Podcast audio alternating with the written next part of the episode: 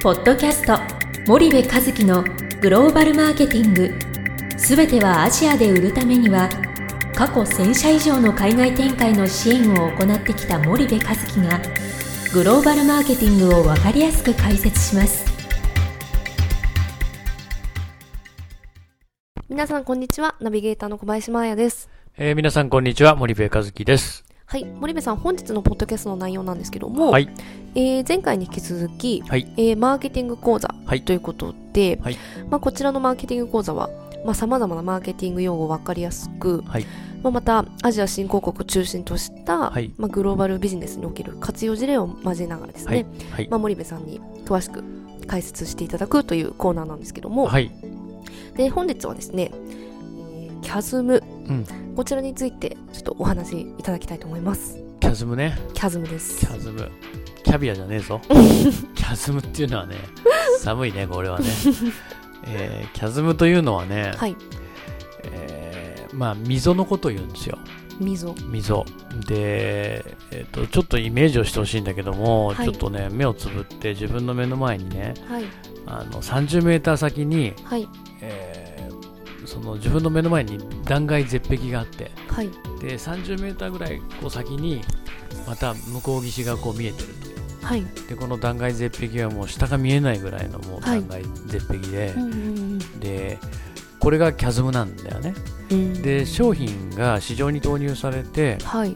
こうメジャーになっていくにははい。必ずこのキャズムを越えて向こう岸に行かなければならないで越えられない商品っていうのがもうたくさんあってみんなこの谷底に落ちていくんだよねはいでこの谷底のことをキャズムっていうんだけど、はい。その商品ってね、まあ、新製品なんだけどね。新商品とか新製品って、あの5つのその消費者によってこう支えられてるんだよね。で一つがイノベーターっていう人たちがはい。いるんだよね、イノイノベーター。一番最初にそれを手に手にく人。いいか悪いか分かんないけどとにかく新しいものが出るとパッ。はい。て飛びつく人たちが大体2.5%ぐらいいるって言われてて2.5%イノベーター。はい。でその後アーリーアダプターっていう人たちが13.5%いて、はい。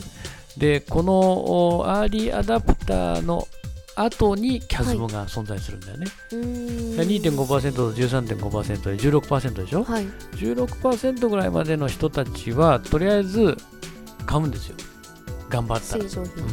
新商品をね、はい。こっちは頑張ればね。はい。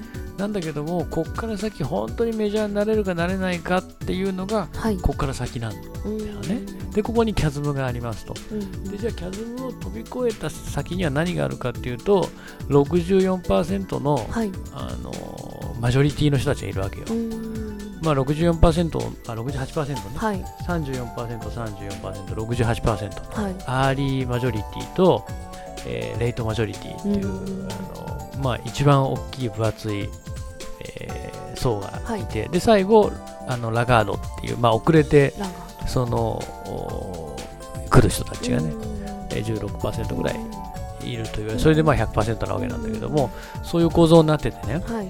でこのキャズムを超えられない商品っていうのが世の中にはたくさんあって、はい。特にあのテクノロジー系はねあのこのキャズムを超えられなかった商品が多いっていうふうに言われてるんだけどもこれを超えていかないと。はいで例えばあのアジア新興国とかグローバルの例ではい。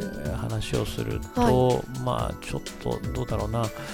あのまあ一つ目はそんなにそはい。のアジアとかグローバルの例にはなってないかもしれないけど、うんまああの今さ日本でもすごく騒がれてるけど、はい。えっ、とあまあそうだね世界的にだね。キャッシュレス決済って世界的にすごいでしょ、はい。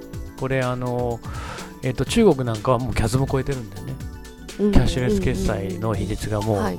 全然高いわけだから、えっともうキャズムを優に超えてますと。ただ日本ってまだキャッシュレス決済ってキャズムを僕は超えてないと思っていて PayPay 100億円プロジェクトあープレゼントとかやってるでしょ、でこのキャズムを超えるともうアーリーマジョリティレイトマジョリティの人たちが使い始めて、はい。まあ超えると思うけどね、うんどう考えても利便性が高いわけで、うん。あんなジャリジャリ小銭持ってるのね。はい。汚いし臭いし不衛生だし面倒くさいしいいことないでしょ小銭ね、うん俺もう20年前から小銭どうにかなんないかなってずっと思ってて、うんなんでアメリカは一動札があって便利だなと思ってて、なのにこの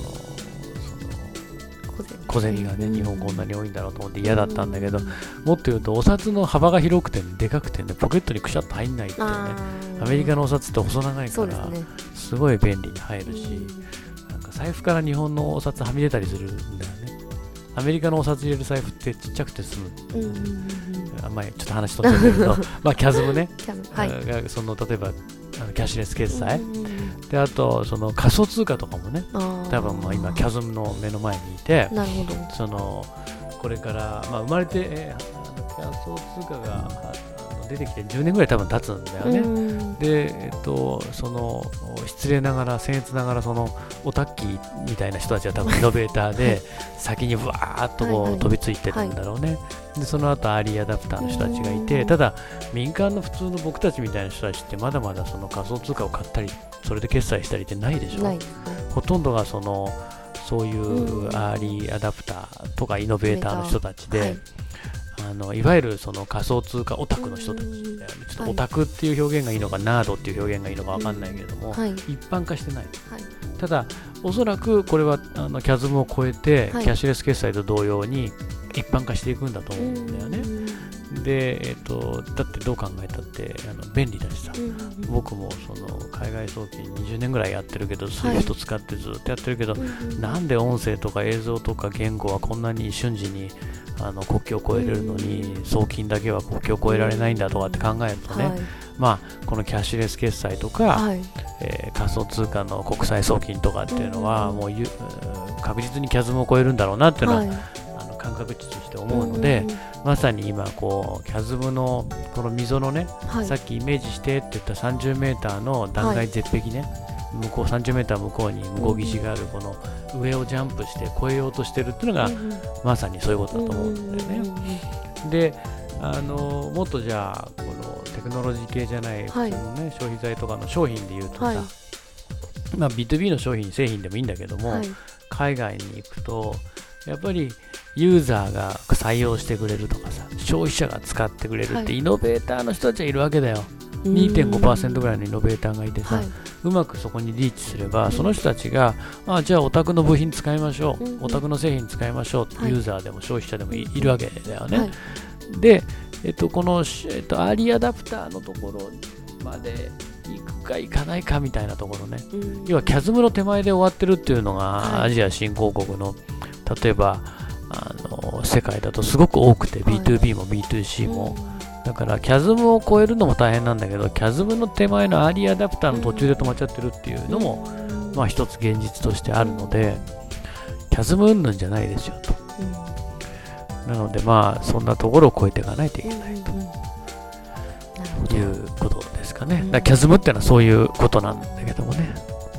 まあ溝ということです溝ね。ね、うん。断崖絶壁、かりやすいでしょ？なんかこうなんか想像できる？この向こう側に30メーター先に向こう岸があってさはい「おー小林さん」ってこう手振って30メーター。で下見るともうそこが見えないぐらいの絶壁でうん。小林さんはもうマジョリティの商品なんだけどはい。俺はキャズムの手前にいるみたいな、これを超えないとはい。メジャーにはならないみたいな、うん。なるほど。でそこが超えることがすごく難しい。難しいと。で必ずどんな商品にもサービスにもこのキャズムっていうのは存在してうん。それをいかに超えていくかっていうことが、まあ、ビジネスをメジャーにするかあーそうでないところで終わるのかの、はい。まあ、大きな違いで、ことなんですよね。ウーバーとかだってさ、エアエアあの Airbnb なんで、キャズム超えてきてるわけだよ。そうですね。何がネットでタクシーだよとか何がネットで空き部屋だよってうん。絶対思ってるわけで、うん。で最初に使った人がいるわけでしょ、一番最初に想像してエア B&B はい。出てさえ？もうお俺なんかはもうレイトマジョリティがラガードだからそんなんいきなり使わないの、うん。もうホテルがいいマリオットで撮りますとかそういう風になっちゃうんだけど、うんそういうことをした多分イノベーターの人たちがいるわけですね。 Uber もそうでしょ。アプリいきなり普及されてさ、はい何がアプリでタクシーだようんっていうのを、まあ、超えてきてるわけだから、はそんなのいっぱいあると思うんだよね。うん健康食品とかもそうじゃない、うんうんユーグレナだってそうでしょ。アーリー、えーイノベーターの人たちが使って、うんはいで、多分アーリーアダプターの人たちが使って、今、ちょうどキャズムを超えようとしてんじゃないの,、あのねこの間対談させてもらったよね出雲さんね。そうですだからそういうものっていうのはいっぱいあるんじゃないのかな、うん。なるほど。まず商品に限らず、まあ、サービスにおいても、まあ、該当する。うん言えるんじゃないかな。溝のことだからねキャズムっていうのはね、裂け目とか言いますけどね、うん。はい。かしこまりました。ありがとうございます。はいはい、じゃあぽ本日のポッドキャストはここまでにいたします、はい。リスナーの皆様ありがとうございました、はいありがとうございました。本日のポッドキャストはいかがでしたか？番組では森部和樹へのご質問をお待ちしております。皆様からのご質問は番組を通じ匿名でお答えさせていただきます。podcast アットマーク grp.com ポッドキャストアットマークスパイダー grp.com までたくさんのご質問をお待ちしております。それではまた次回お目にかかりましょう。ポッドキャスト森部和樹のグローバルマーケティング。この番組はスパイダーイニシアティブ株式会社の提供によりお送りいたしました。